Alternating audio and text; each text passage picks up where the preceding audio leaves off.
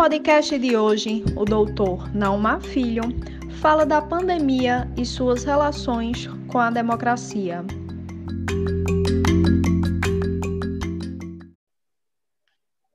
Muito bem. Boa noite. Tá bem, estou pronto. Viu? Estou pronto. É, estamos aqui na 24ª roda de conversa é, sobre saúde mental da Estação Agreste. Com a honra de convidarmos o nosso querido amigo e é, companheiro de, de lutas há, há, muitos anos. Eu conheci Naumar no ano que eu conheci Nery, em 84, em Recife, no Congresso de Psiquiatria. Naumar veio dar um curso sobre epidemiologia e Nery veio falar já da experiência dele e foi nesse congresso que a gente se conheceu. Então, somos, é, são pessoas que estão, é, que eu tenho a honra de ser amigo desde essa época.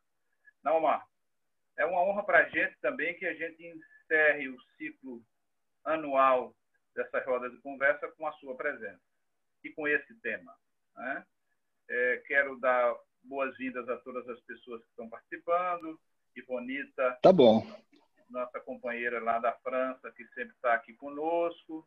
E quero é, dizer que você introduz o tema numa, num, num, espaço entre 20 e 40 minutos e depois conversamos com você. Não, não, não são perguntas, como diz Nery, a gente apenas entra na conversa, eu e Nery. Muito obrigado, Naumar, por ter aceito. Tá bem, tá bem. Palavra. Um abraço grande, seja bem-vindo.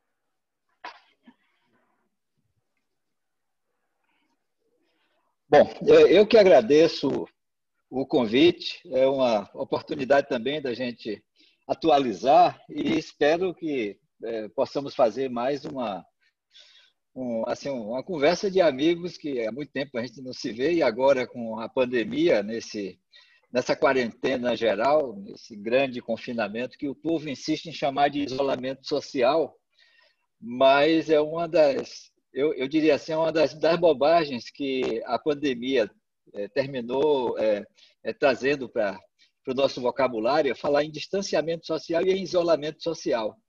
Apenas no momento em que a gente está tendo um distanciamento físico. Né? O, na verdade, o social, de muitas maneiras, se potencializa, se diversifica, se recria. Né? E a gente continua falando, e aliás, a mídia que termina trazendo isso aí como distanciamento social.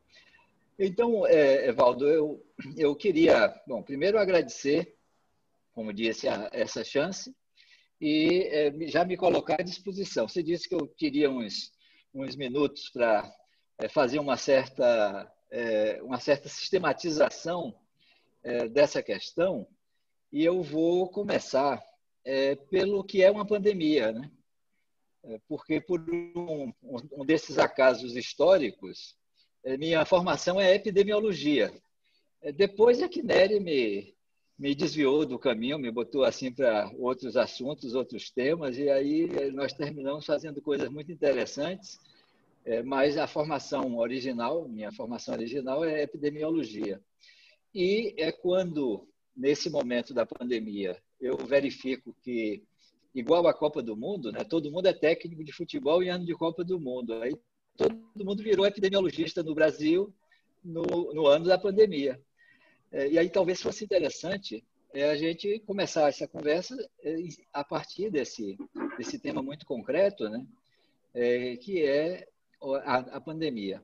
Aí a gente pode começar um pouco recontando essa história da, da, da pandemia da Covid-19. Aí tem toda essa, é, essa narrativa de ter ultrapassado o humano é, em algum momento naquele tal mercado de, de, de animais silvestres né, é, na China. É, aí, é, essa passagem né, é, para o humano de um, um, um ser é, que há uma disputa se esse ser é vivo ou não. Dizer, o vírus é exatamente essa transição entre o inanimado e o ser organizado. Pelo fato do vírus do ponto de vista biológico, é apenas informação, é uma cadeia de DNA protegida de alguma maneira, mas que tem é, a possibilidade de, contaminando alguma célula, tornar essa célula cativa. Aí, Nery, a, a questão de um, sim, de, de um, um, um apocalipse zumbi, nós já temos zumbis nesse momento, né? mas as células que se tornam zumbis, elas são colonizadas pelo vírus e são forçadas a reproduzir o vírus, ou melhor, a replicar o vírus. Né? Isso, é, numa velocidade estonteante, quando o processo infeccioso inicia, e o processo infeccioso viral é muito conhecido da nossa espécie, mas de muitos outros vírus. O mais, talvez assim, mais parte do nosso cotidiano são os diferentes vírus de infecções respiratórias, que a gente comumente chama de gripe. Né? É, isso é só um, um, um preâmbulo para dizer que tem essa, esse ponto, eu diria assim, mais, mais fortemente biológico do que é um vírus e é, é exatamente o que ele tem de fraqueza, quer dizer, debilidade. Quer dizer, um, um ser que só tem informação precisa de outro ser para cumprir suas outras funções na evolução, inclusive a função da replicação. É, e essa grande debilidade, é, e talvez até essa, uma vulnerabilidade essencial, faz com que o, esse ser, é, ser, tenha essa possibilidade, eu não vou nem usar capacidade, é, mas tem essa possibilidade é, de produzir efeitos no nosso organismo é, que são efeitos, algum de, num certo ponto de vista, catastróficos.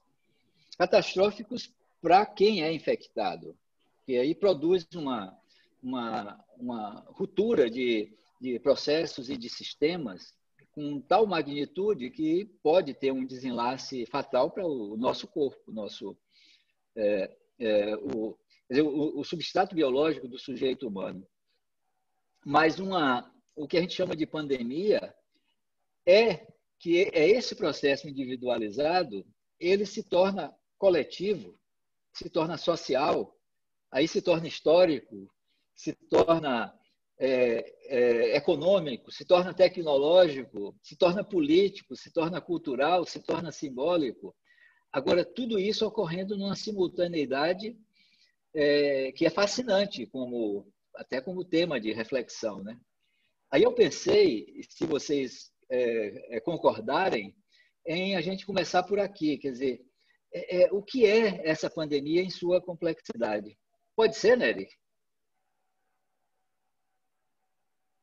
Fechado, Nery. Claro que pode, claro que pode, não, mano. Bom, sim, sim, sim. então, eu, uh, eu vou, vou, compartilhar aqui a tela. É só um, um, um slide apenas para é, o que eu preciso ser autorizado Evaldo, pelo anfitrião para poder compartilhar a tela. Me autorize.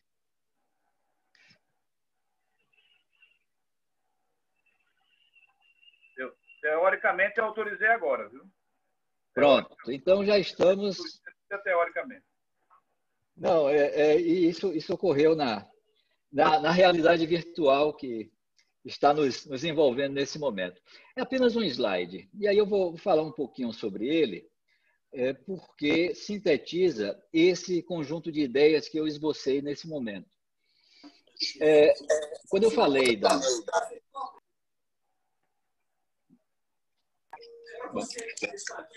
é, é, tem microfones abertos aí que acabo talvez. De fechar, acabo de fechar. Vamos ah, lá. tá, tá. Então, pronto. Então, é, eu estava falando dessa simultaneidade.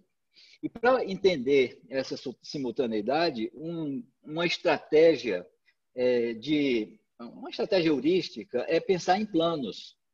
A realidade tem múltiplos planos.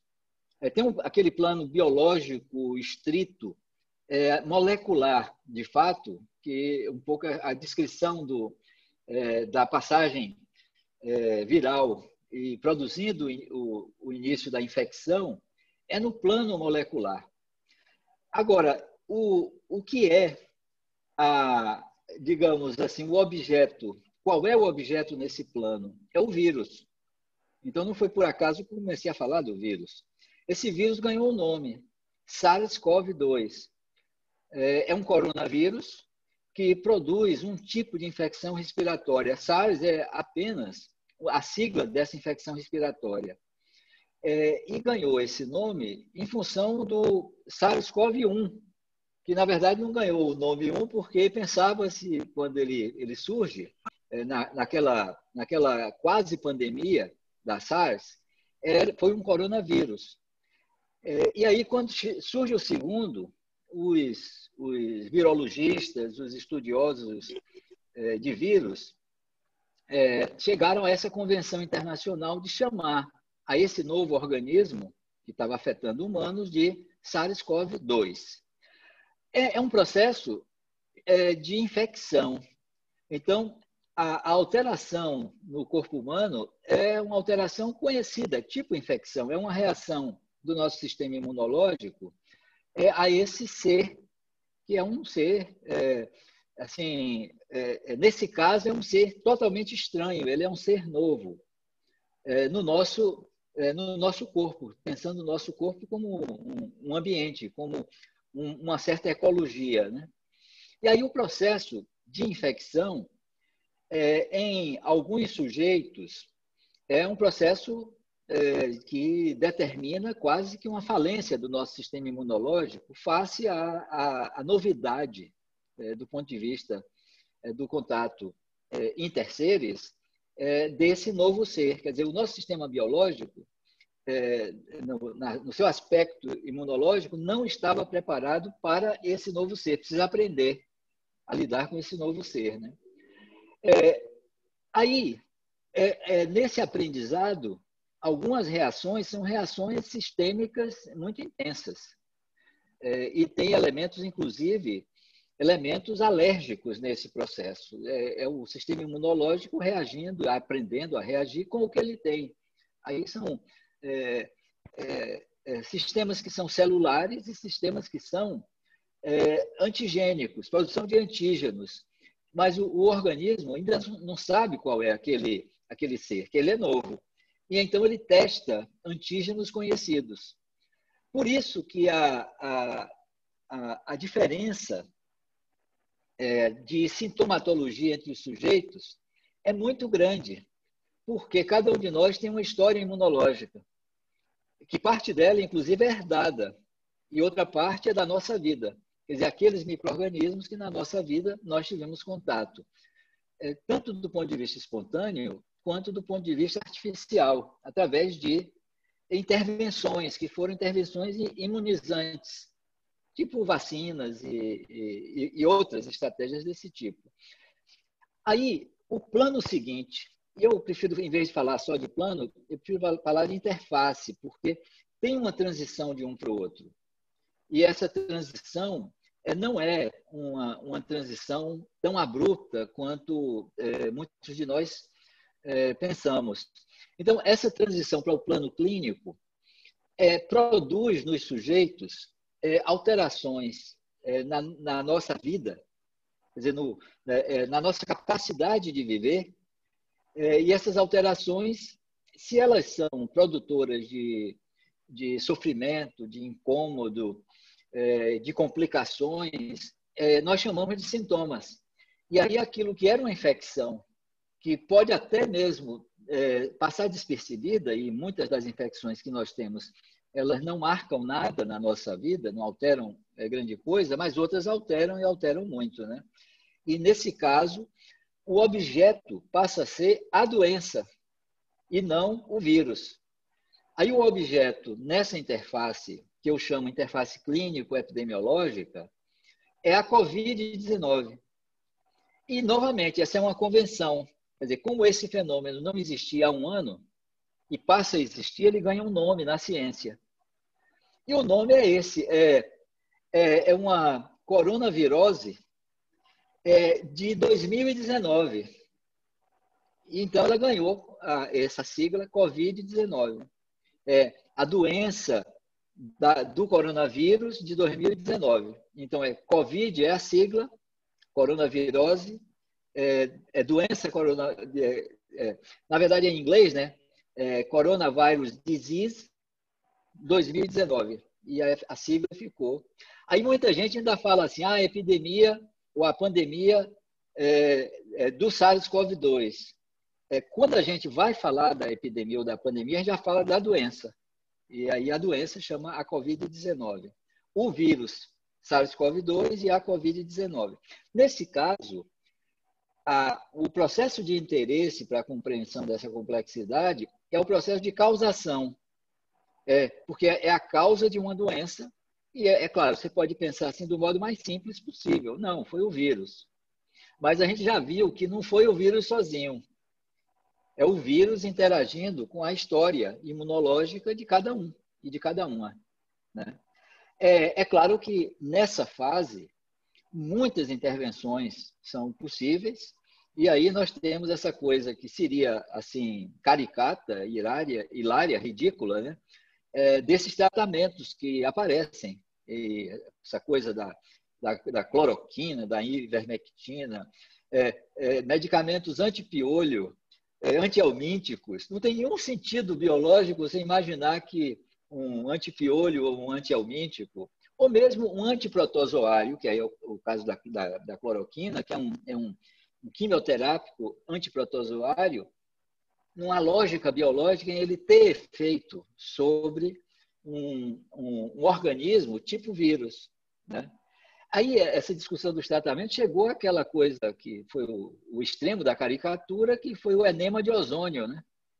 É, que, é claro, seria assim, se não fosse trágico, porque gente, gente morreu, e, e, boa parte da nossa, é, do que eu vou falar daqui a pouco, do que seria assim a, a um, uma catástrofe é, do ponto de vista é, total é, é, do nosso país em lidar com essa, essa transformação na, na nossa história epidemiológica é, muito se deve a, a esse conjunto de, de, de, equívocos. Né? E um deles é esse, que infelizmente, infelizmente, Evaldo, nossos colegas médicos, um papel é, realmente é, terrível nesse, é, nesse processo. Né? Então, passamos para a terceira interface, que essa sim ganha o nome de pandemia, o objeto é a pandemia, que é a interface do plano epidemiológico ao plano ecológico social. E o que é uma pandemia? É uma epidemia que é, é, ganha uma escala mega. É, e uma escala mega não somente em intensidade, mas também em difusão. É uma cobertura mundial. Por isso chama pandemia. Né? E, nesse caso, é uma das coisas que é, é mais fascinante na história dessa pandemia, é que, novamente, uma debilidade, uma fraqueza, é, se torna um, um, elemento problemático. E qual é essa debilidade, essa fraqueza, do, do ponto de vista da agressividade? O SARS-CoV-2 não é um microorganismo é, muito agressivo é, é um microorganismo que, para alguns sujeitos, ele pode ter consequências muito sérias, mas é uma das doenças infecciosas de transmissão é, é respiratória é, com mais reduzidos indicadores daquilo que a gente chama de é, infectividade alta, é, uma contagiosidade altíssima. Agora, a, a letalidade é reduzida uma proporção pequena de sujeitos tem quadros é, que complicam, que são mais, mais graves. É, é, essa letalidade é, diz respeito a esses casos graves que morrem. Então, nós temos um, é um indicador muito conhecido na epidemiologia, que é o da virulência, que é a proporção de casos que têm a infecção e que resulta em efeitos importantes, efeitos graves. Isso chamamos de virulência. Então, é um vírus com reduzida virulência. E é um vírus com reduzida letalidade. Isso aparentemente é positivo, mas a pandemia vem daí. O fato desse vírus é, produzir efeitos é, ou sintomas é que, é, que não reduzem muito a capacidade, a nossa capacidade vital, faz com que naquele período que chamamos de latência ou incubação, é, eles eles possam, os sujeitos doentes possam transmitir. E é claro que num, num mundo globalizado, com a, os canais de comunicação, de mobilidade extremamente rápidos, né? é uma doença que os sintomas não, é, iniciais não são incapacitantes e que tem uma latência com um certo tempo de, é, de, de produzir o caso mais complicado, é, fez com que os primeiros casos não detectados é, tivessem o tempo de se deslocar. É, isso aconteceu no mundo inteiro. Quer dizer, os primeiros, quer dizer, da hipótese, que é uma hipótese muito forte, do, de efetivamente o, o centro irradiador tenha sido a província de Wuhan, na China, é, bastaram poucos sujeitos saindo da província de Wuhan para outros países asiáticos, aí é, Coreia, Japão, para Irã e é, Itália, e da Itália para a Europa. É, aí, nesse momento, é, o que se pode dizer, já, já tínhamos um processo de pandemia. Aí, o, é, é, uma pandemia é, é, como uma mega epidemia, com essa, essa cobertura e essa difusão, é impossível para uma doença muito grave. Vou pegar o exemplo, só para contrastar, com o vírus do ebola. O ebola, junto de Nery, eu sempre fico querendo falar ebola, né? o vírus do ebola é, o, é, é um vírus que é, é, prostra o sujeito de, assim, os primeiros sintomas são muito graves e mata mais da metade das pessoas infectadas. É uma letalidade altíssima. Compare com a Covid-19, é, onde o vírus tem uma letalidade de menos de 1% e uma efetividade menos de 20%. E os sintomas, é, é, os sintomas daqueles que são infectados, é, a depender, claro, da idade, né, tem uma variação de proporção de muita gente sem sintoma nenhum, quer dizer, infectado sem sintoma nenhum. E tem sintomas que, que, que são sintomas de pouca gravidade. E aí é que tem a raiz da altíssima contagiosidade é, da, da SARS-CoV-2. Né? É, isso porque o que está em questão agora é o risco. Por isso que na, nesse quadro aqui, a gente está vendo nessa, nessa terceira interface, a determinação é tipo risco. Quer dizer, probabilidade de ocorrência. É, e nesse caso, está a raiz do controle da pandemia. E está o principal equívoco do Brasil e de outros países. Estados Unidos é um outro país que também incorreu nesse equívoco de um modo tremendo é, é, nós, no Brasil, nós não utilizamos o que a, o modo de intervenção mais eficaz, que é a chamada vigilância epidemiológica, que é, é uma, é, é uma tecnologia dominada há séculos, desde as, as pestes medievais, é, até antes da ciência, essa, essas tecnologias de isolamento de sujeitos contaminantes. Daí vem o nome quarentena, né? os 40 dias que os navios eram isolados no porto de Veneza, é, se eles viessem de países ou lugares onde tinha a, a, a pandemia da peste bubônica. Né? É, essa vigilância, que era muito boa no Brasil, deixa eu só fazer esse registro, era muito boa no Brasil, protegeu o Brasil, por exemplo, da da famosa gripe suína, da famosa SARS, do H1N1. É, nós não entramos no processo pandêmico que outros países tiveram, né, em função de uma muito bem é, realizada vigilância epidemiológica, que tínhamos capacidade quando o SUS era prioridade, não estava sucateado. É, então, é, a, a, próxima é, interface é a, a interface ecossocial tecnológica. Aí a gente pode dizer que no Brasil, a pandemia se transformou em um sistema de epidemias pelo fato dela não ter sido controlada. Pegar um exemplo simples, assim, só para entendimento, é, do que aconteceu na China. É, a, a província de Wuhan foi identificada como centro. Foi feito um isolamento completo da província implantado dentro da província um sistema rigorosíssimo de vigilância epidemiológica. Quer dizer, todo sujeito que desenvolvia sintomas era isolado. E além desse sujeito, também todas as pessoas que essa figura é, potencialmente teria contaminado, portanto, famílias e, e amigos. Aqueles mega hospitais que a gente viu na televisão sendo construídos em 15 dias, para 10 mil leitos, não eram 10 mil leitos de UTI, não. Eram lugares para acolher as pessoas que estavam é, em vigilância epidemiológica. Aí vem toda essa discussão, ah, mas a questão dos testes, naquele, naquele tempo os testes eram, também não eram tão frequentes como estão agora. Né? Então foi, isso, é, isso é tecnologia social de aplicação de uma estratégia epidemiológica de controle da pandemia. Quer dizer, no caso dela ela se transformar é, é, em epidemia localizada. Aí o que, é que acontece com a China? É, a China tem menos mortes do que é, um estado brasileiro qualquer. E é um país que tem a população é, imensa, que todo mundo sabe disso, a maior população do mundo. E qual, qual é a questão aí? É que o modo de intervenção foi realizado nessa interface, né? E visando o controle.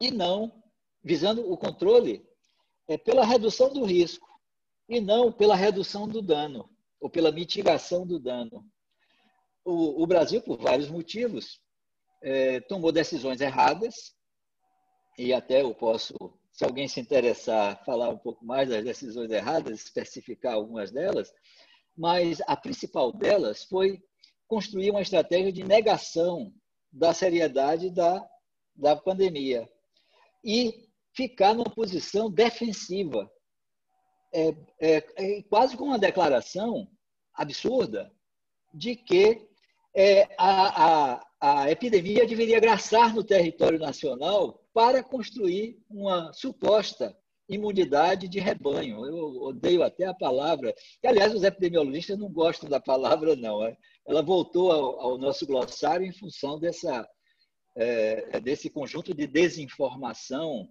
é, que, que, que, veio entre nós. Nós, nós preferimos chamar de é, é imunidade coletiva que é arriscadíssimo. Ninguém nunca faz isso para deixar as doenças espontaneamente graçarem. A, a, o conceito de imunidade coletiva é para a utilização de vacinas.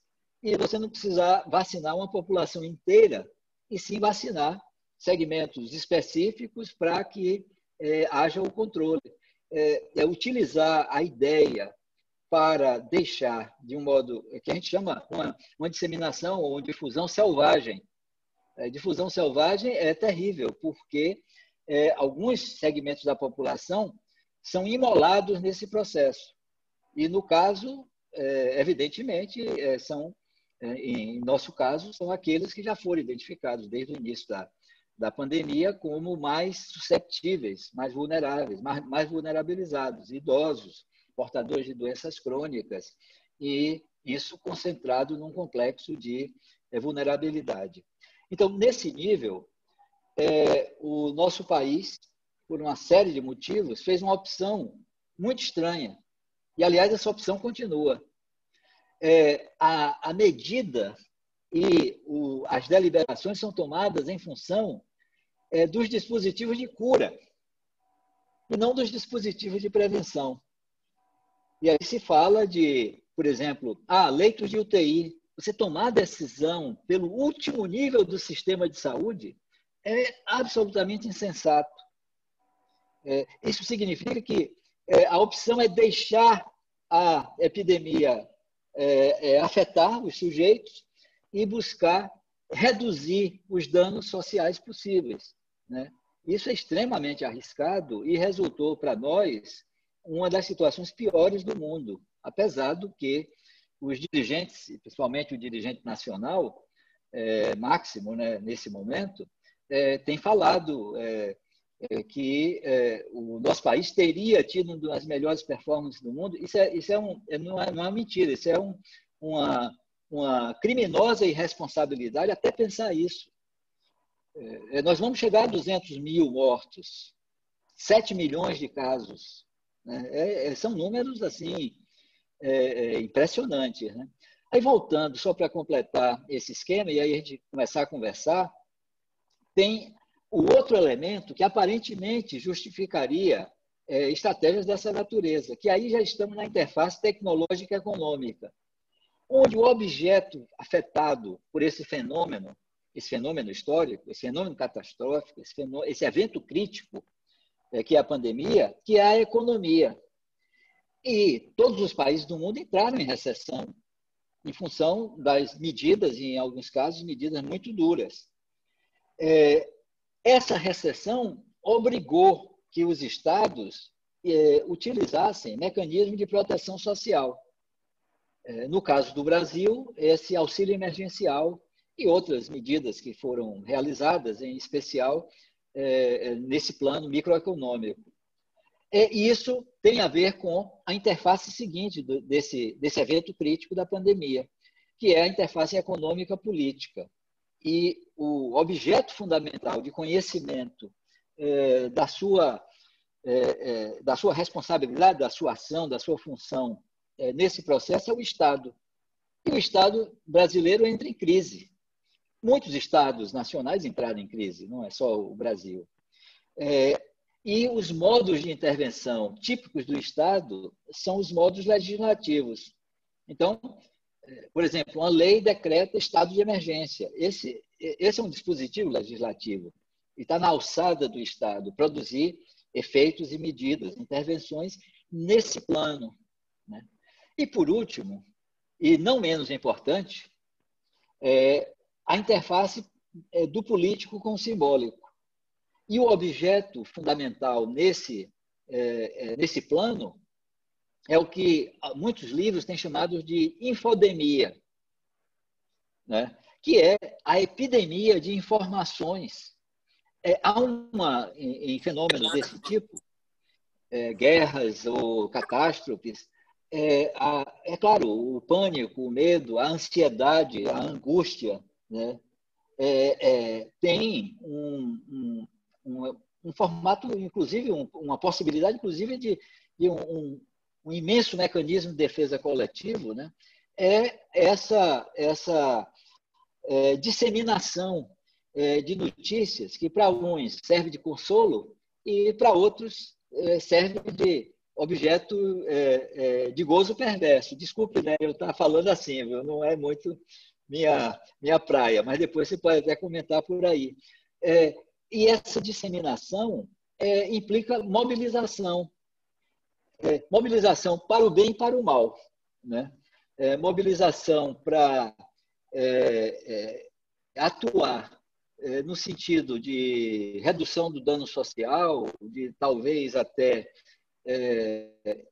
produzir processos que permitam uma superação dessa, dessa enorme crise, mas também mobilização é, para mesmo a própria, é, própria é, potencialização é, dos problemas. Então, eu não tiraria de um certo plano de análise possível é, pensarmos em uma, é, elementos de, de, de produção de caos e que alguns teóricos muito importantes nesse, nesse plano estão chamando de uma necropolítica. Né? É, não tem momento mais assim é, é, é, predisposto a, ou vulnerável a uma necropolítica do que evento crítico desse tipo, como essa pandemia. Então, eu, eu pensei em, em fazer essa, essa introdução. Sei que em alguns momentos ela pode ter ficado extremamente detalhista, mas eu acho que aí tem pontos importantes para a gente é, discutir os temas que são correlatos e, e é, os temas da política, da democracia, da construção da história é, são é, é, muito importantes a gente ter essa compreensão para, para, discutir esses temas. Esses temas é, ter uma compreensão mais complexa desse evento crítico que é a, a, essa pandemia nesse momento. Pois é. Não, mas veja, eu acho que esse encadeamento lógico, racional é, e científico, eu acho que ele é absolutamente essencial para que a gente introduza o nosso tema. Eu acho que eh, quando tu mostra o teu esquema, tu facilita para que a gente compreenda, principalmente nós, os, os leigos, né? porque o terminar só na infodemia, que eu acho que talvez seja uma das consequências mais desastrosas, é você ouvir é uma pessoa que ouve é, sobre o mesmo assunto é, informações absolutamente divergentes e como é que as pessoas ficam para introduzir, para incorporar essas informações em quem é que eu devo, de fato, confiar. E esse desafio, eu acho que é um desafio do nosso dia a dia, do homem comum, como nós, que não entendemos esse processo do encadeamento que vocês, vocês estão brilhantemente. É, é, acho que, vou passar a palavra para a Nery, mas eu já introduziria da nossa conversa, se você pudesse falar um pouco nesse viés, né, como foi a reação, como foram as reações dos diversos estados e países no sentido é, do enfrentamento, tu falaste muito bem é, da China, que a, a, gente às vezes não compreendeu bem. Eu também entendi que aqueles hospitais eram semelhantes aos nossos hospitais de campanha, não eram, não eram hospitais, não eram espaços de isolamento, eu achei que eram espaços de tratamento, não de isolamento, eu acho que é importante a gente saber disso. Mas como é que reagiram? Houve alguma diferença entre os diversos estados? É, a democracia pesou na abordagem à, à, à, à, pandemia? Como é que isso aconteceu nos diferentes países, nos diferentes estados?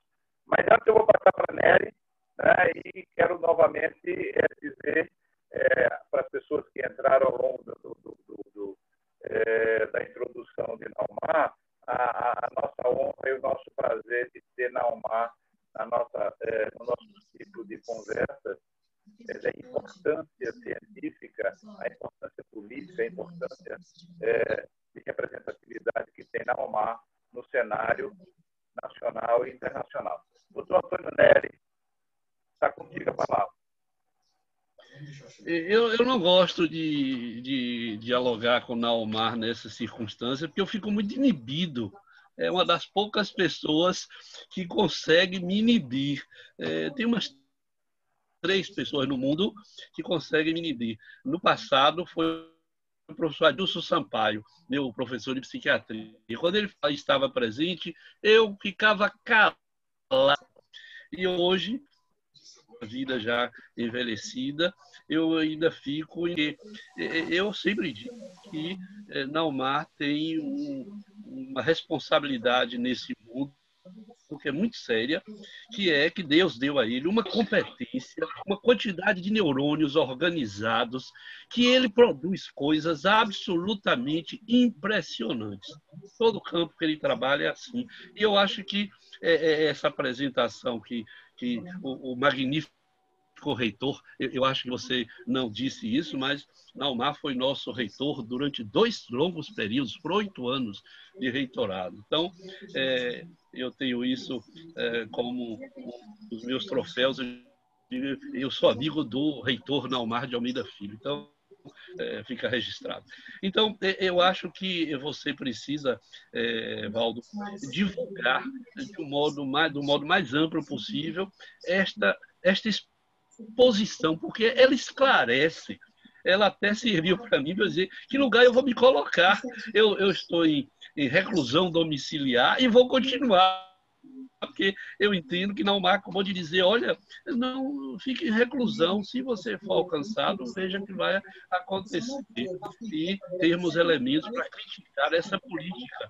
Porque hoje o presidente da República acabou de dizer que o Brasil está no finzinho numa epidemiazinha, no finzinho uma epidemiazinha. Eu acho que não pode ser tratado desse modo.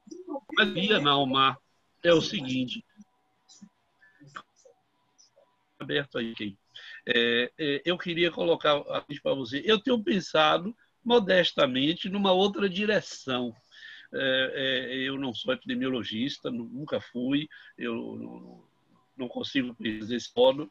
Eu penso, e eu acho que você é até um pouco psiquiatra. Você disse, eu sou epidemiologista, mas é uma epidemiologista com uma tintura psiquiátrica muito forte, inclusive porque você produziu efeitos quando era estudante, jovem médico aqui na Bahia, eh, no nível eh, da assistência a pessoas portadoras de transtorno mental, que até hoje eh, se fala, quando você encarou ah, o Serviço Médico Cirúrgico da Bahia, que era o dono dos quatro hospitais de psiquiatria. Mas isso faz parte de outra história. Mas eu tenho pensado nisso, Naumar, que eu queria colocar para você.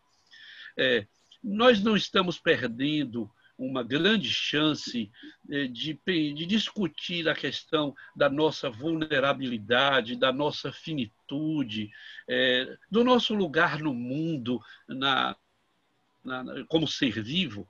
Dizer, eu acho que nós estamos centrados e você indicou isso, na vacina, na cura, para voltar a ter uma, a, a, vida do modo como nós estávamos tendo, quer dizer, caminhando para uma, uma posição de que somos imortais, os humanos não têm mais problema, a ciência resolve tudo, nós não precisamos nos preocupar, a vacina nos devolve a vida e nós vamos tocar para frente aí, fazendo todas as misérias possíveis. E eu penso que suficientemente é, colocado. Então, eu colocaria, essa é a primeira coisa, porque essa é a coisa hoje que eu tenho mais, mais me preocupado e mais convocado as pessoas, e eu acho que é por isso que eu voltei a, a ler mais poesia.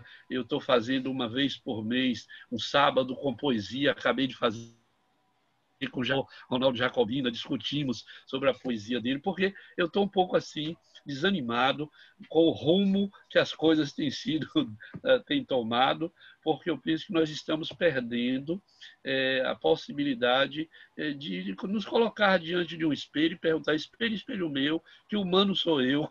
E o espelho vai responder, provavelmente, que tipo de humano nós somos. Então, eu colocaria primeiro essa, essa, essa questão que egoisticamente me interessa muito e eu queria lhe ouvir é, sobre isso enquanto o psiquiatra de escola, que eu sei que você também é, além de epidemiologista. É, eu, eu queria que vocês registrassem essa, essa frase, é uma citação. É, o espelho da pandemia vai ou está mostrando é, que seres humanos somos nós, né? É muito, muito lindo, Nery. É, é, Nery começou a falar essas coisas todas, e aí é, a, a, a, minha resposta é o seguinte: e eu fico encabulado quando ele faz isso. Ele já fez isso outras vezes, né? Eu fico encabulado quando ele faz isso, porque uma das coisas que, é, quando eu, quando eu era menor ou mais jovem e queria ser quando crescer, era ter essa é, esse carisma que Nery tem. Eu, eu às vezes consigo é, expor coisas com um grau de clareza e tal, mas não, eu, eu nunca consegui é, fazer as coisas maravilhosas que eu já vi Nery fazer em, em plateias, em públicos, essa, essa é, é, isso que a palavra carisma diz, né, que, ele, que ele tem. Então, vocês veem que temos aí é, de, de décadas, né? não vou dizer quanto, porque compromete ele, me compromete também, mas de décadas, essa, essa amizade é, e, e, um pouco essa, é, é, assim, um olha no outro, né? É, bem, muito bom.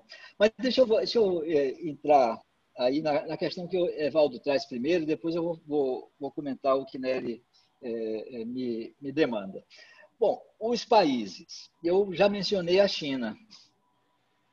os países próximos da China, basicamente Coreia do Sul, Japão, Indonésia, eles é, não puderam fazer o que a China fez, é, uhum. em função é, de uma série de, de questões, mas uma delas é a dimensão de cada um desses países. São países extrem, extremamente populosos do, e, e, com a concentração demográfica ainda maior do que a China. Né? e aí o que é que eles fizeram? Eles mantiveram as, a, ou reforçaram as noções de eh, da vigilância epidemiológica e aplicaram elementos de tecnologia que eles têm acesso disponível muito é, é, muito avançado e uma disponibilidade inclusive de desenvolver rapidamente esses esses dispositivos. E produziram sistemas de vigilância.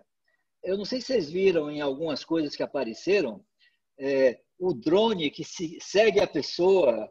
Então alguém que tivesse é, sintomas e é, ou é, um teste positivo, tinha a, a, a indicação explícita de fazer a quarentena, é, identificando os sujeitos que tinham tido contato, para fazer o que em epidemiologia a gente chama de bloquear a cadeia de transmissão. Então, esses países utilizaram é, esses mecanismos. Agora, é, a, aquele país que conseguiu o sucesso mais reconhecido é a Nova Zelândia, é, pelo fato é, de que eles tiveram tempo de se preparar antes, sabendo que chegaria, né, antes que os casos é, é, é tivessem. Agora, a, ao chegarem casos na Nova Zelândia, é, essas mesmas lógicas de é, contenção da contagiosidade foram implantadas. Como o país era pequeno, o país se isolou totalmente do mundo num, num certo período. E agora fizeram isso de um modo radical, agudo, profundo e rápido. É, então, se, se é, fizeram um, um, dia desse um, uma espécie de escala, qual o melhor lugar do mundo para estar durante a, a, a pandemia? Disparado Nova Zelândia. É, na Europa, é, o, a Itália teve uma, uma relação com a, com a pandemia, uma relação seríssima, porque é, em alguns lugares conseguiram ter essa lógica e em outros lugares é, houve um negacionismo é, muito forte. Tudo isso que a gente está passando aqui, um certo setor na Itália, isso ocorreu. Aí, Evaldo, a resposta italiana foi uma resposta de um Estado caótico e com uma variação muito grande em função de uma, uma, é, uma autonomia muito interna dos entes federados é, é, italianos. Né? Então, foi um país que teve um, uma, uma enorme dificuldade, mas também é, foi um país punido pelo fato da pandemia é, ter é, afetado primeiro a Itália. Os outros países europeus, a gente fazendo uma análise da primeira onda, e, aliás, nenhum de vocês perguntou sobre a questão da primeira onda, segunda onda, mas a gente já, já pode introduzir. Na primeira onda, os países europeus eles fizeram, tiveram uma reação que foi o chamado lockdown, exceto dois: Suécia e Grã-Bretanha. Todos os outros, é, aí muito assustados com o que estava acontecendo na Itália, eles fizeram um lockdown radical, fecharam tudo. Né? É, e um desses países, eu gosto sempre de citar como exemplo, é a Noruega, é, porque é um, é, é, o que a Noruega fez foi bom, o lockdown, como todos fizeram, é, mas também fizeram uma mobilização da sociedade para a, a, o acolhimento das medidas duras é, de restrição, confinamento, restrição de mobilidade, confinamento, e interessante é que utilizaram a rede escolar. É um, na Noruega é uma rede capilarizada, todos é 100% de acesso à educação básica, ao ensino fundamental. É a mesma coisa fez a Finlândia. Não foi a mesma coisa que fez a Suécia. Então, é, os indicadores, é impressionante as diferenças das curvas epidêmicas entre esses países. A, a Suécia é, é, é, na verdade, lá se origina uma, é, essa lógica da imunidade de rebanho, que na Inglaterra foi acolhida. E, então, vocês estão lembrando muito bem, né, o primeiro-ministro, o Boris Johnson, em todo aquele, aquele movimento do, do Brexit, né, é, buscando uma política que diferenciasse. E ele teve, é, é, inicialmente, uma assessoria, uma assessoria é que ele dispensou é, de, de, centros epidemiológicos de, de, desenvolvimento de epidemiologia, são muito fortes na, na Inglaterra, né? É, aí ele dispensou e houve aquela famosa contingência histórica, né? Ele foi um caso contaminado grave e é, mudou a perspectiva.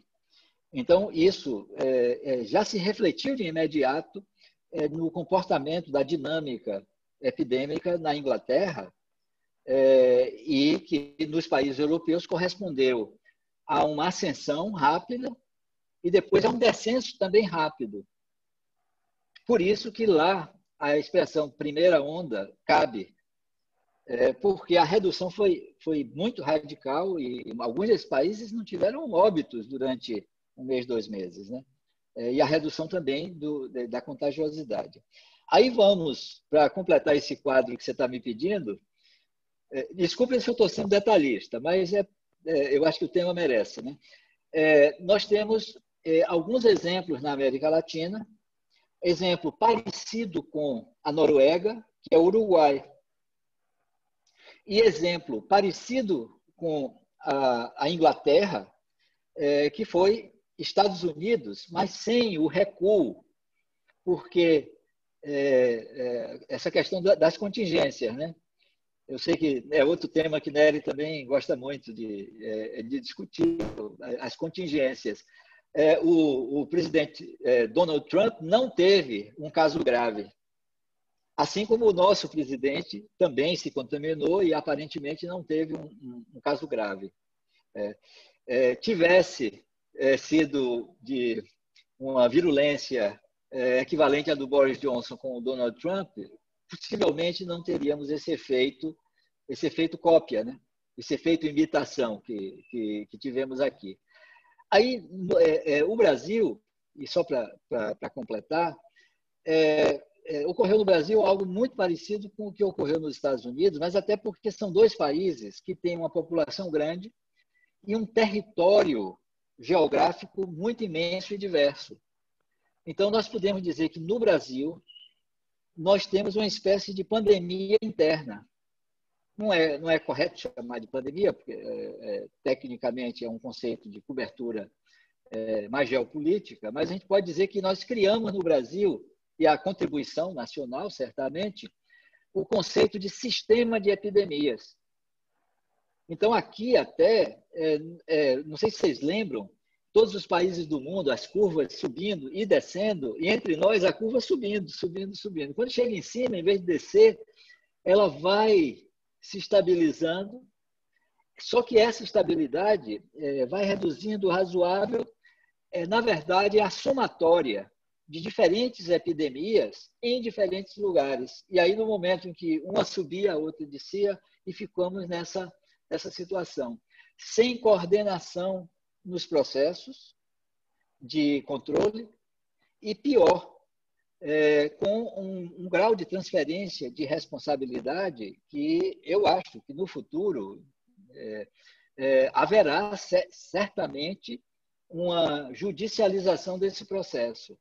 É, não é possível que as autoridades sanitárias brasileiras e as autoridades políticas sejam impunes é, face a, a, a a, a responsabilidade, a irresponsabilidade criminosa. É, não é possível. Eu, eu, eu não sei se politicamente é, teremos essa condição, é, mas se, se houve julgamento político é, por é, irregularidades orçamentárias, de planejamento orçamentário, que custou o mandato de Dilma, imaginem é, uma irresponsabilidade que custa vidas. Né? É, e aí eu, é, é, já estamos entrando na discussão que é o ponto que eu acho crucial do, do tema que me foi proposto, que é a questão pandemia e democracia. É, bom, eu vou, vou, vou, agora passar para o que Nery me demanda, me pede. É, qual é o imaginário que é construído entre nós é, nesse processo? Eu vou, vou, ter que, evidentemente, fazer uma análise com um, eu diria assim, só um conhecimento aplicado mais geral, porque, é, evidentemente, essa não é minha, é, minha especialidade. Mas eu diria que é, é nós é, desenvolvemos e levamos assim ao extremo uma expectativa imaginária de que uma pandemia é somente um processo biológico é, é só existe naquela primeira interface que eu mencionei, é, é, bio, biomolecular clínica. E, e, vejam o absurdo disso, é que é, o conceito de pandemia é o conceito epidemiológico. E explicado por infectologistas, virologistas, geneticistas, é, é com uma, uma assim uma, uma suposta clareza é, de apenas uma das interfaces desse fenômeno complexo. Né? E aí isso criou no imaginário popular, ou talvez até nem tenha criado, mas tenha se articulado a um imaginário popular que foi politicamente promovido de que temos solução tecnológica. Pode ser um tratamento mágico, tipo o antimalárico, que é um, um quimioterápico contra protozoários, que eu mencionei anteriormente, é, e também a expectativa de que a, a solução seria o que estão chamando de bala de prata. E essa bala de prata tem o nome de vacina. E aí, é, isso também é, é, criou uma, uma expectativa é, é, que, eu, que eu diria foi muito alimentada por uma extraordinária resposta da comunidade científica internacional. Rápida. Quer dizer, é, já temos vacinas com eficácia demonstrada é, em seis meses de, de é, processamento e desenvolvimento. Isso é um recorde histórico. Né? E essas vacinas são múltiplas, elas têm é, é, é, metodologias distintas, o que também na história é inédito.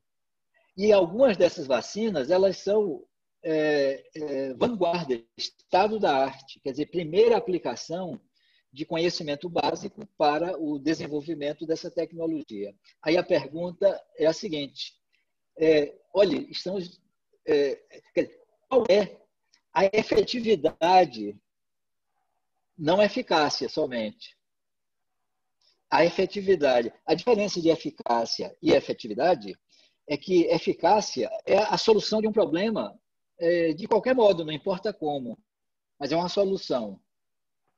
E a efetividade é a solução concreta na situação real. Então, por exemplo, se temos uma vacina que tem uma eficácia de 95%, mas precisa de um refrigerador é, que vai a menos 80 graus centígrados, é, é, a efetividade dessa altíssima eficácia fica comprometida. Né? E a, a, a, outra coisa é, é a efetividade para quem? E aí, Nery, o, o, o, tema é, eu acho que aí entramos na questão da democracia. E, a, é, é, essa, essa é a matéria ético-política da pandemia. Eu diria assim, é o dilema ético-político da pandemia. É, a, esse para quem é, faz com que a gente seja forçado a ver a efetividade é, em relação ao objetivo é, da ciência, ao objetivo do Estado, ao objetivo das instituições, ao objetivo do conhecimento humano, é, se é um objetivo democrático ou se é um objetivo é, eu diria, até autocrático, pelo menos, para dizer mesmo, ou é, se estamos falando é, de aceitar essa absurda, imensa, é, vergonhosa desigualdade que estrutura a nossa sociedade. E aí eu posso dizer que, é, é, do ponto de vista da efetividade para a, a, a superação da pandemia, para aqueles 5% da população brasileira que tem um acesso majoritário, prioritário, privilegiado é, à riqueza nacional, é céu de brigadeiro. Mas se o conceito for para a sociedade real, é, então é, nós temos aí um, uma discussão política a ser feita, que é exatamente esse tema que está, está é, nos envolvendo nesse momento. Né? O que mais me digam?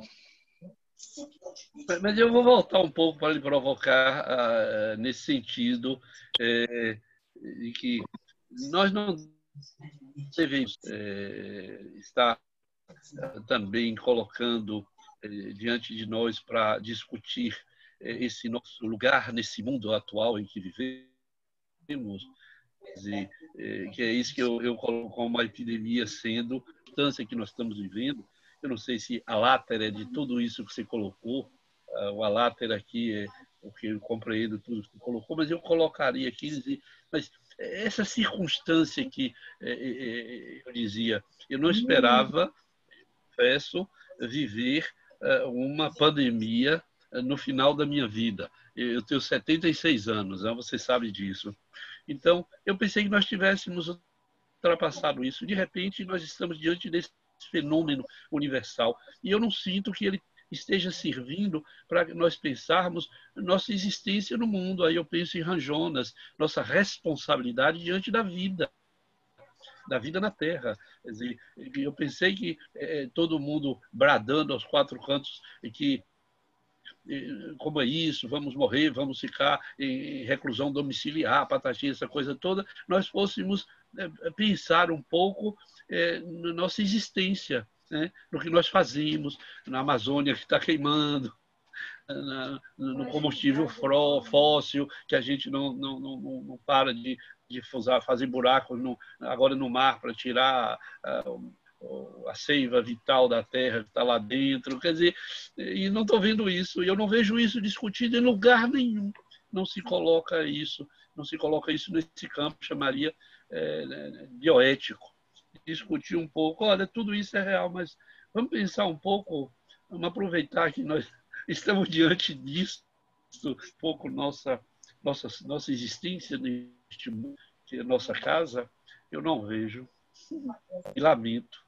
Não, eu também não sei se isso é importante, que eu queria lhe ouvir, porque como eu considero que tudo que você diz eu tomo com uma coisa muito importante, eu levo meses pensando nas coisas que você na universidade, eu levava um tempão pensando nas coisas. Aliás, você dá nome de centro, eu, eu mudei o nome do CETAD, de CPD para CETAD, porque na Almar virou para mim e disse: como é que você pensa em fazer prevenção de uma coisa que não se conhece? Por isso, no avião, voltando de Brasília, porque o CETAD chamava-se de terapia e prevenção, terapia antes de prevenção, por erro. Segundo, não sabia fazer terapia. Terceiro, como é que faz prevenção depois de terapia? Então, eu mudei o nome do centro por força dessa conversa que nós tivemos no voo de Brasília para Salvador. Quer dizer, e outras tantas coisas que eu ouvi Nalmar dizer, e imediatamente eu fico ali e quando menos espero eu mudo. E agora eu digo sempre que eu estou mudando em função do que Naumar provocou. E eu sinto falta inclusive disso. Por isso é que eu quero lhe ouvir sobre isso. Porque se você me disser Nery, para de pensar bobagem eu vou parar de pensar isso que é uma bobagem agora eu queria eh, lhe ouvir Naumar é, é, Ana, Ana Brito se inscreveu também talvez fosse bom a gente pegar um Exatamente. Eu ia passar para a Ana. Ana, nossa epidemiologista pernambucana, amiga do coração. Está contigo a palavra, Ana. Oi, gente, boa noite. E, assim, concordo com, com o Nery que é muito difícil a gente falar na presença de Naumar, né? Porque Naumar, ele não é só um grande baiano, ele é um monstro da epidemiologia brasileira, né? quiçá mundial. Se eu fosse da OMS, com certeza eu já teria é, dado uma placa em homenagem às diferentes é, contribuições de, de Naumar à epidemiologia. Eu fui formada como clínica depois que eu migrei da, da infecto para a epidemiologia. Naumar me persegue até hoje com epidemiologia sem números, mesmo eu protestando, porque eu gostava da matemática. e até, e até a questão do dilema clínico e epidemiologia, tudo isso a gente passou nessa, nessa trajetória de, do entendimento, e ele, assim, para mim é uma grande referência, e eu tenho o Naumar sempre no, no plano é, especial, tá entendendo? Então, assim, é um prazer enorme. Eu peço desculpa que eu estou toda esculhambada, cabelo molhado, cheguei da ginástica agora, mas eu não podia perder essa oportunidade. E assim, concordo com o Nery. Eu gostaria assim, de enfatizar algumas coisas que, não, não enfatizar, mas chamar a atenção que dentro da, da, do, do panorama caótico que a gente tem enfrentado no Brasil com a questão da pandemia, inclusive o próprio conceito de distanciamento social ou isolamento social para o Brasil, ele é completamente equivocado. Porque, na realidade, no Brasil, isolamento é quem está num leito hospital lutando pela vida. Porque ficar em casa é um privilégio. Então, se a gente parte deste, deste patamar, a gente já entende que a própria discussão das medidas é, é, preconizadas para a gente reduzir a transmissão do vírus, no Brasil ela tem outra conotação, né? A Manaus já perpassou todo esse debate, mostrando a questão das iniquidades e da dificuldade, mas só para mostrar que é uma coisa tão que parecia tão simples quando se fazia a convocatória nas próprias portarias é, é, dos, dos governos estaduais, de, implantando Naquele primeiro momento, lá em março, 18 a 23 de março, a maioria dos estados fizeram isso por omissão do governo federal, né?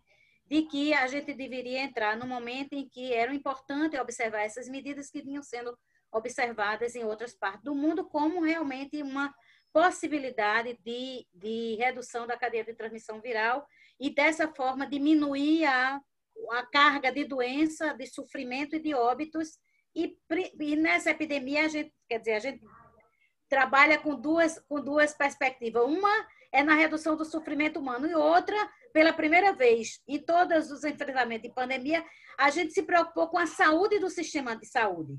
Quer dizer, a gente tinha que reduzir a transmissão viral para não entrar em colapso no sistema de saúde e até no sistema é, funerário, como alguns, alguns países observaram e algumas cidades como Manaus, Guayaquil, na, na, no Equador, enfim. A gente teve colapsos de sistemas que a gente nunca pensava em discutir diante de pandemia.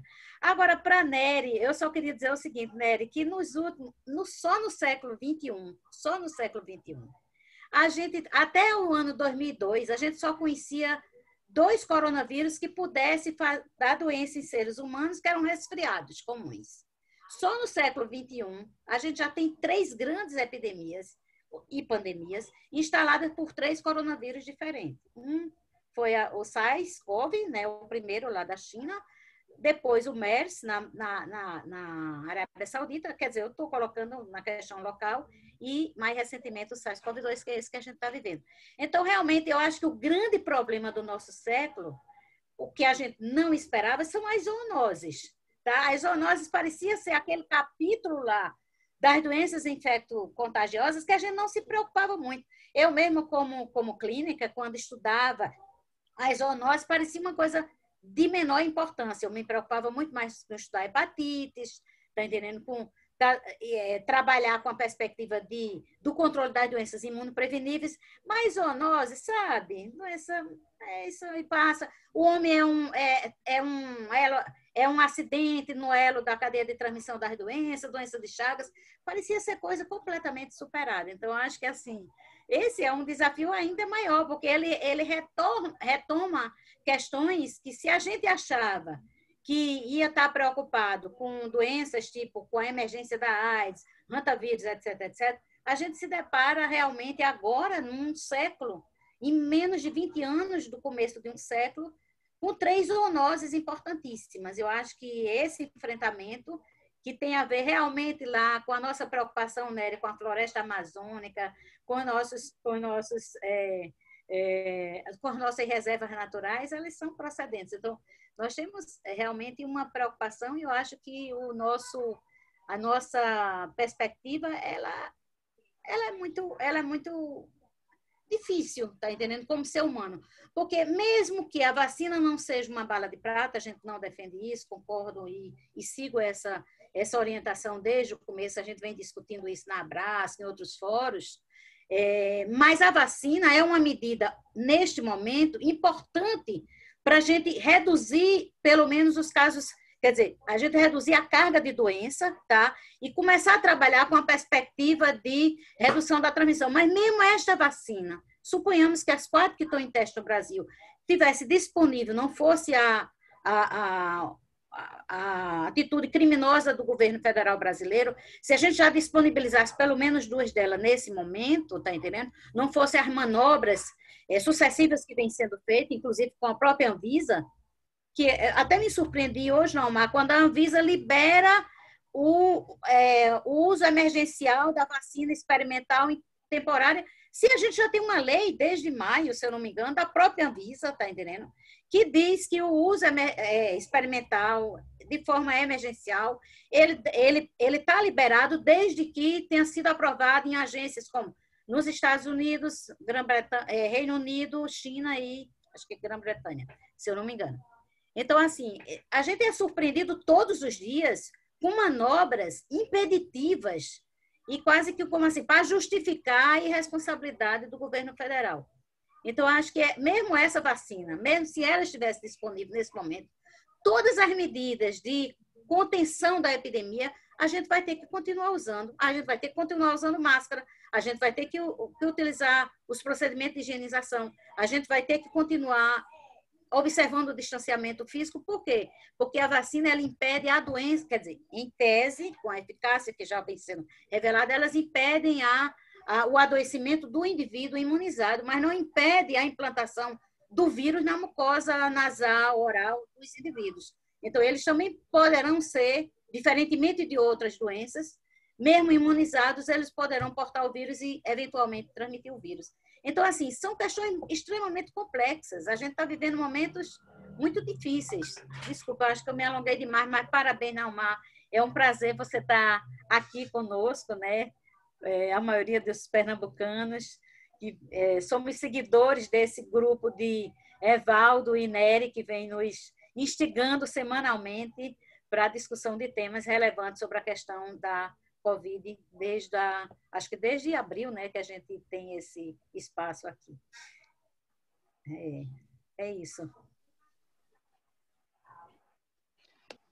Obrigado, Ana. Eu acho que você ilustrou aí muito bem alguns pontos. É, certamente é, a compreensão naquele quadro geral, que eu, evidentemente, não tenho é, competência para é, até mesmo no, no, no plano clínico, é, é, enriquecer mais essa, essa, compreensão. Agora, deixa, deixa eu primeiro é, é, responder a, a, a, pelo menos algumas dessas questões que você trouxe, e em seguida eu falo em relação ao que Nery traz. Aí. É, vacina ou outra tecnologia desse tipo é, separada de um plano, é, um plano de enfrentamento, é, terá consequências que podem, inclusive, é, fazer com que essa pandemia é, se torne endêmica em nosso país. É, porque o, o que pode acontecer é a aplicação dessas tecnologias é, tendo o indivíduo e não a sociedade é, como foco. Se você tem um indivíduo como foco, a, é, estarão provavelmente, por ser, serem prioridade, protegidos. É, isso pode significar, e isso me preocupa, é, pode significar é, ter a, a Covid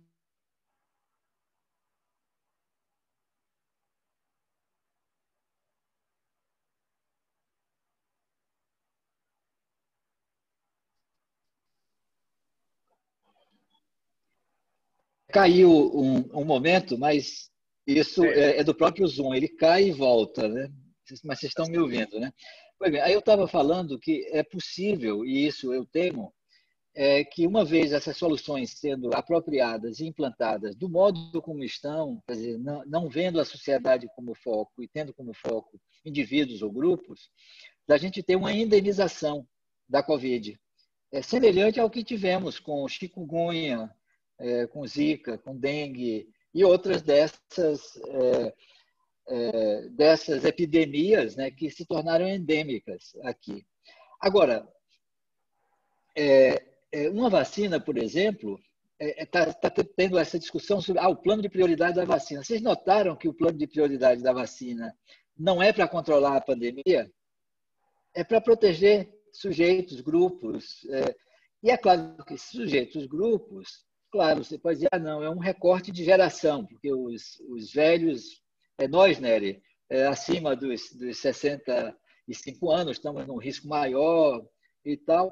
É, só que o, é, o, o conceito é, de um dispositivo dessa natureza, ele alcançará toda a população se for aplicado para o bloqueio da transmissão e não para mitigação de danos ou para proteção de grupos específicos. Né? É, então, é, eu, é, minha, minha reação a essa, a essa discussão é um pouco nessa direção. Eu sei que a posição da Abrasco, por exemplo, a gente está avançando muito nessa, nessa questão. Deixa eu agora, é, é, Nery trouxe uma questão e, e, e, até eu me desculpo, porque, na verdade, ele, quando fez a primeira fala, ele já trouxe essa questão. Mas é que ele trouxe é, pelo menos três pontos eu respondi dois e esse não foi. Olha, quando a, a pandemia mostrou a cara, início de fevereiro, ocorreu uma é, assim quase que uma onda. O, todos os grandes pensadores do mundo, os filósofos, os teóricos sociais, correram para escrever coisas sobre a pandemia. É, essa corrida, aliás, na internet vocês encontram né, a sopa de Wuhan, é, uma coletânea desses, desses primeiros textos, essas, primeiras reações. Né? É, é, a gente poderia classificar, ou pelo menos ter uma certa tipologia nessas primeiras reações, em dois grandes blocos e um terceiro. Os dois grandes blocos, um deles é de um otimismo até comovente. Né? Não, finalmente a humanidade vai despertar para a questão ecológica e nós podemos, da agora em diante, ter uma, uma discussão sobre é, o que importa de fato na vida. Né? É, sobre a, a, a, posição do ser humano no planeta. Isso é uma reação da natureza. É evidente que é um, uma reação da natureza aos processos é, predatórios na, na, nossa relação. É, ou então, é, será um grande momento em que a solidariedade é, vai é, prevalecer e as sociedades, as nações, as pessoas, os grupos e tal, é, terão um, inimigo, um grande inimigo em comum. Aí eu diria que esse primeiro bloco de reflexões é, foi, é, de algum modo, contestado pela realidade. Porque o, o que vimos é, foi, inclusive, uma crise do, da, da capacidade dos, dos, organismos internacionais de atuarem. É, movimentos, alguns deles até é, toscos, truculentos, né? É, e que entre, e entre, nós isso apareceu muito, em especial em relação à Organização Mundial da Saúde eu vi racismo nesse, nesse movimento. O fato do atual diretor-geral da OMS ser negro, africano, né? É, um, um, um, cientista biomédico, é, é, mas não um médico clínico. É, é, eu vi isso tudo com uma imensa demonstração de racismo. Agora, é de um processo em que o multilateralismo já estava em questão em função do outro ponto que Nery trouxe, que é a questão ecológica. Né? O negacionismo ele é aplicado à pandemia, mas é fundamentalmente um negacionismo em relação à grande crise climática, né? a, a transformação do mundo pelo, pela ação humana é, massiva. Né? Então, esse bloco, é, esse primeiro bloco de, de reflexões, é, teve a própria realidade contestando. O segundo bloco de reflexões foi muito na direção do que aprendemos com a pandemia. A, possibilidade da pandemia é ensinar, até o título do primeiro livro do Boaventura, que foram alguns textos rápidos que ele uniu, é, num, assim, numa oportunidade editorial, o título era Cruel Pedagogia do Vírus. Né? É, e aí mostrando é, temas estruturais das sociedades ocidentais. E, fundamentalmente, essa imensa iniquidade, essa absurda é, desigualdade é, sendo é, mostrada, externalizada bastante, inclusive de uma maneira até é, amplificada, quer dizer, como se tivesse uma grande lente sobre essas questões. Né? e a gente também tivemos vários, Quer dizer, no, no nosso país, demonstrações explícitas disso. Quer dizer, pensar a economia primeiro e a vida depois. É, por aí, né? É, essa, esses outros, é, essa, outra perspectiva do que a, a, a pandemia poderia trazer chegou a um extremo que um importantíssimo teórico, aliás, teórico é, de imaginar que a indicação de, de, da maior crise do capitalismo. Né? E que essa crise do capitalismo forçaria uma, uma certa transformação, uma certa mudança. É, e aí é, é, houve, inclusive, uma, uma certa superficialização desse debate em relação àquela ideia do novo normal. Né? É, não, não, não podemos voltar àquele normal que é, só nos trouxe problemas na, na, construção da história humana e a, a, a pandemia possibilitará não o retorno ao normal, mas a construção de um novo normal. Né? É, então, o que você está falando, eu acho que tem um, é, já um certo, um certo volume de reflexão a ser, a ser é, de algum modo, organizado, compilado, sistematizado, estudado, né? É, em relação a esses é, a essas é, possibilidades de compreensão desse, é, desse fenômeno. Eu acho, e talvez até é, isso possa até servir de alguma forma, que essa compreensão que eu tentei é, resumir para vocês é, da pandemia como um evento crítico, é, é, é possível da gente imaginar que é, alguma utilidade terá para essa para o avanço dessa reflexão. Agora, isso numa, numa perspectiva mais, mais teórica. Nessa perspectiva mais teórica e, e também teórica reflexiva, você traz um. Quer dizer, você fez uma pergunta direta aí. É, será que a pandemia é, não nos fará pensar mais sobre quem somos? É, é, eu acho que não, porque essa pandemia é, tem um elemento etário muito claro. E, e eu não estou falando somente etário biológico, nós temos um etário cultural. É, temos uma diversidade de relação com a realidade que é a, a produção de culturas generacionais. E que e com o mundo se transformando numa velocidade muito grande, as gerações são muito diferentes. É, e aí eu posso até lhe dizer, olhe, é, a consciência do risco social amplo é fragmentada pela consciência do risco imediato. E a consciência do risco imediato é, é diferencial por geração. Quer dizer, nós estamos nos cuidando em função da nossa geração. Tá declaradamente um, um, um grupo é, vulnerabilizado. É, o mesmo os indígenas, o mesmo os quilombolas, as populações isoladas, é, os sujeitos sob pobreza extrema.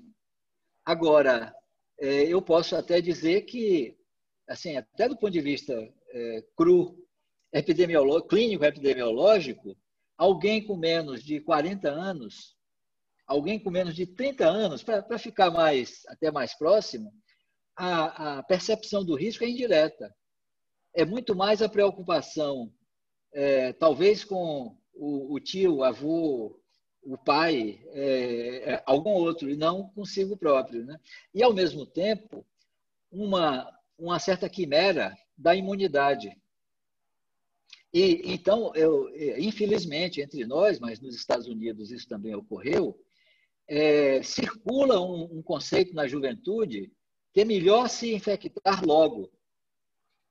É, esse se infectar logo é, é é, traria uma proteção individual e uma redução da sua contribuição à transmissibilidade. Né?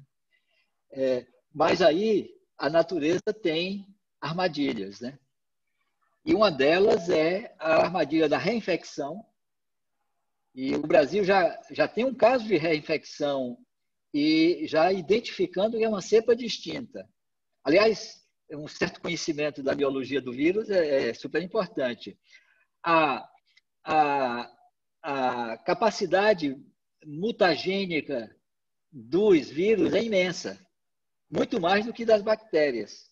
Porque não esqueçam que é uma reprodução massiva, bilhões ao mesmo tempo, é, de uma fita de informação. É, e essa reprodução não é totalmente igual, ela, ela não é assim uma, uma cópia perfeita. E nessas imperfeições, tanto poderá ter, e aliás, é, é muito mais provável que tenha uma atenuação, mas também pode ter um, um agravamento da virulência. Né? É, então, uma certa compreensão evolutiva desse ser que aparece. É, é, seguramente não é um novo ser na natureza. Já identificaram que tem milhares de vírus não identificados em milhares de espécies e algumas delas não conhecidas. É, mas, é, é, em relação à convivência com o ecossistema interno humano, é novo. E nessa novidade, há um estresse evolutivo pela mutação. Então, já, já tem evidências de que a, a segunda onda europeia é um microorganismo é, com importantes variações em relação é, à primeira onda. Né? É, então, tem, nesse caso, uma, uma questão ecológica é, ampliada. É, então, é, nesses dois aspectos, eu acho que eu, eu tentei esclarecer um pouco mais. Aí, Evaldo, à disposição. O que mais?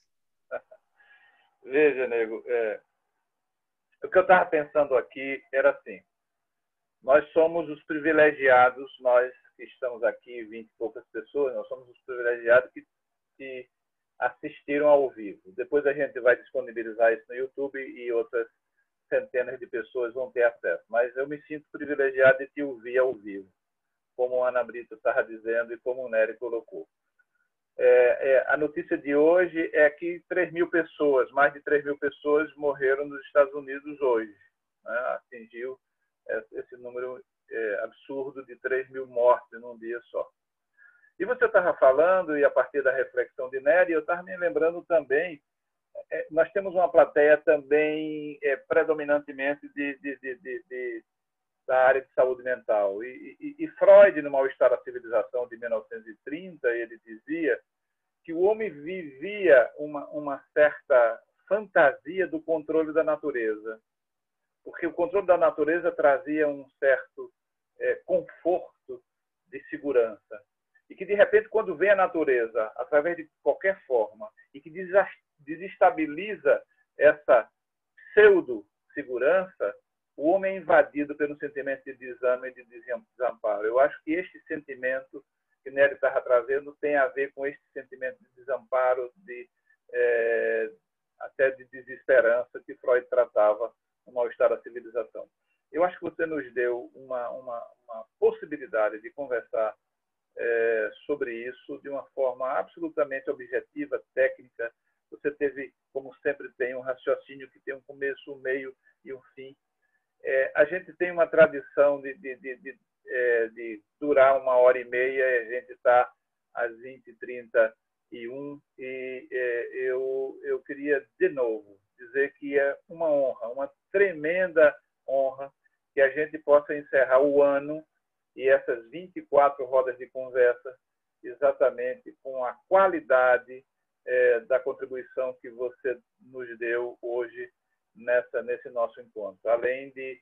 Eu, eu digo também, Naumar, que eu e Nery inventamos uma forma de encontrar com velhos amigos. Então, a gente disfarça no científico o que está por trás, que é o afetivo. Então, me encontrar contigo também é uma coisa muito gratificante do ponto de vista afetivo, além da extrema e extensa contribuição científica, contribuição científica que você nos trouxe. Encontrar com amigos foi um desafio que nós fizemos, eu e Nery, então, a gente sempre está chamando pessoas que a gente sabe que tem toda essa contribuição, mas tem todo esse afeto que nos liga. Muito obrigado por ter aceito. Muito obrigado de novo. É, foi uma honra, um prazer tê-lo encerrando esse nosso ciclo de 2020. Vou passar a palavra para a Nery, depois passo para você. Mas muito obrigado de novo. Meu amigo Antônio Nery Filho. Eu estou lamentando que essa hora e meia tenha chegado desse modo. Eu, acho que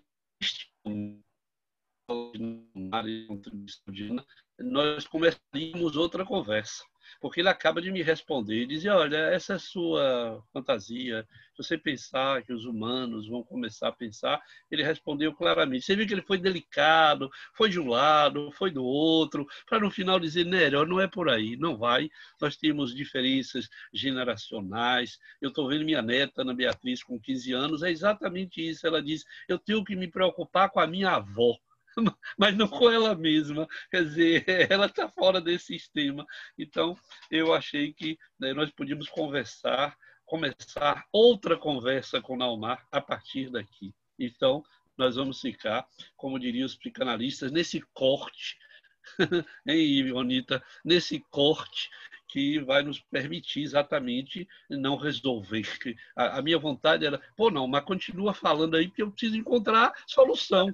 Eu preciso saber que, eu, que, que isso Todas vai... as respostas. Eu preciso de respostas, né? E é evidente ele casado com Denise, meu psicanalista de escola, deve ter aprendido que, ó, tem de cortar e deixar o espaço para a falta que nos move. Então eu vou ficar nesse lugar. E por último, eu vou eh, só dizer, mas não contar completamente, daquele famoso congresso em que Naumar me ajudou a trazer para a Bahia todas as lembrancinhas do seu congresso. Eu tive a ajuda dele, não sei se você eh, se lembra, ou se o próprio Naumar se lembra, que eu dizia, Naumar, guarda aqui essas estátuas que eu vou lá dentro de novo. E não, mas cheio de dedos, porque eu estava roubando as suas roubando, peças. É.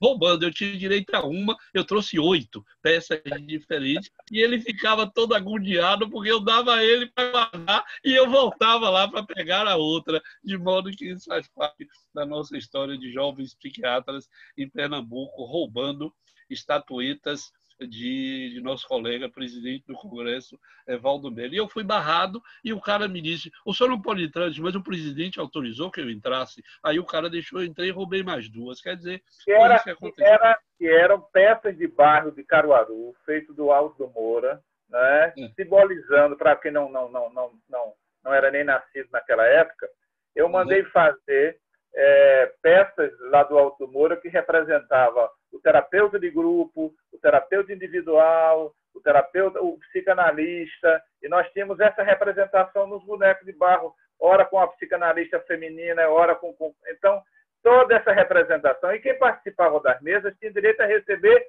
uma uma peça. E Nery recebeu a peça dele pela mesa e disse: "Não, eu vou buscar o resto". Aí se arma do charme de Naomar é, e, e, e, do charme e o encantamento que Nero é capaz de propiciar, e nos roubaram todas as estatuetas de todas as formas. E Nery e eu somos os únicos é, cidadãos que participaram daquele congresso que temos toda a coleção da, da, da, do, das peças de barro do, de, dos mestres lá do Alto do Moura. Mas foi isso. Obrigado, amigo... Obrigadíssimo. Eu espero não levar mais tanto tempo sem lhe ver. É, muito obrigado, obrigadíssimo. E um abraço para todos os seus. Bom, é, eu, é, eu, eu queria bom, agradecer tudo, tudo, tudo isso, todo esse carinho. É, eu, Nério, eu confesso que não lembro de nada disso que você está narrando. Eu não, não lembro nada. Agora, eu só lembro que Denise tem, de fato, uma dessas peças e eu tinha até esquecido onde é que ela tinha conseguido. E agora você está me dizendo que é, eu participei dessa, dessa aventura. Bacana. Mas eu, eu queria, é, já que Nery falou em corte, eu queria é, propor a gente fechar com uma outra reflexão, que é um corte também. É, e é, retomando a primeira pergunta de Evaldo, é, como é que outros países, outras sociedades é, é, reagiram a, essa, a esse evento crítico. É, e eu, eu gostaria de trazer uma hipótese. É, é o seguinte, não, não, a hipótese não é minha.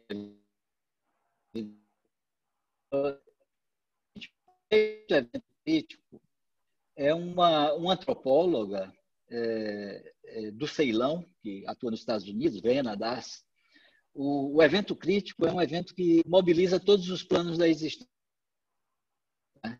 É um, é um pensamento e, e é um pensamento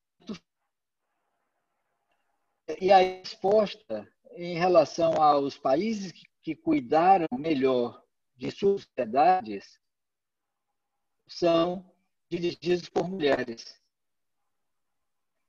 E os países que produziram desastres, continuam produzindo desastres em relação à pandemia, têm um, elemento masculino muito é, forte ligado, não só de vista imaginário, também na ideologia política predominante. Isso é para se pensar.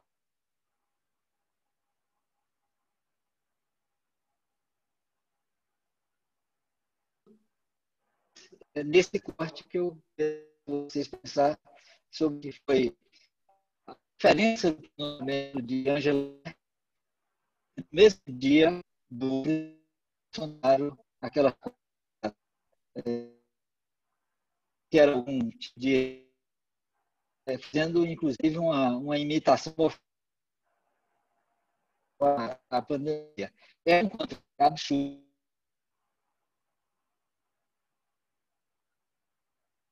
Foi embora. Foi embora. Vamos ver se ele volta. né, se, ele voltar, se, ele, se ele voltar, você pede a ele para repetir um pouco essa provocação. Nós ficamos todos. Essa é a verdadeira falta, não, Mar. Nós ficamos numa verdadeira falta porque nós não ouvimos nada do que você disse, de modo que é, essa nos deixou absolutamente na, na falta. Então precisa que você refere um pouco o que você disse aí, por favor. É, é, se vocês quiserem, parando um minuto, né? Não, mas temos todo o tempo do mundo. Não, é, vocês ouviram até quando? Até eu falando o quê? Quase nada. Nós, nós ouvimos, eu, eu ouvi, por exemplo, quando você caracterizou os países comandados por mulheres que tiveram uma resposta muito mais e, os, e o país comandado por homens, principalmente homens autoritários, fálicos e todas essas coisas, que deram resposta. Mas a articulação dessas ideias ficou muito partida, entendeu? E se tu pudesse fazer uma, um resumo disso, seria importante. A partir daí. Para a gente registrar. Tá. E, e, é, Ana, e também a Ana, Ana Brito pede o nome da autora. Isso, exatamente. É, eu, eu, eu vou escrever aqui e vocês vão procurar Ve, Veina. Veina das. Ela é indiana. Veina das. Pronto, já, já mandei aqui no. Mas é, é, depois disso, o que eu fiz, é, só como um fecho, é, foi o seguinte: é o contraste entre Angela Merkel e o, o, discurso de Angela Merkel preparando o seu país, o seu povo, sua nação, sua sociedade é, para um Natal que é uma, um, um, evento importante, é, simbólico é, na, na, Europa, né, nessa Europa Central, preparando o seu esse Natal. E o contraste o nosso dirigente fazendo em torno é, da pandemia. Eu fiquei profundamente envergonhado com o que digamos, né? Mas eu, esse contraste eu acho que fica esse tempo, eu acho que é um bom tempo é, tá na direção do que Nery está falando. É, será que temos esperança se continuarmos é, governados por essa essa lógica fálica, né? É, é, é bom a gente pensar por aí, né? Ah, interessante. Obrigadíssimo. Muito, é, é, muito feliz de reencontrar os amigos e temos que nos despedir para ter o gosto de, quem sabe, no, no futuro próximo a gente tenha mais coisas para conversar, né? Um abraço grande para todos, para Naumai, para todos os outros. Nery, um beijo Feliz grande. Natal para vocês. Feliz Natal para todos. Que a gente vai encontrar na roda de conversa o novo ano. Natal, obrigada, Nery. Feliz Natal, parabéns. Parabéns às resistentes aqui, Bonita, Ana Simone. Isso, Ana Simone. Tanta gente que está tudo coberto no Galaxy, nos iPhones aqui, que a gente não consegue. Tchau, beijo gente. grande, gente. Até mais. Não, Nery, um beijo grandão. Obrigadíssimo, um grande abraço.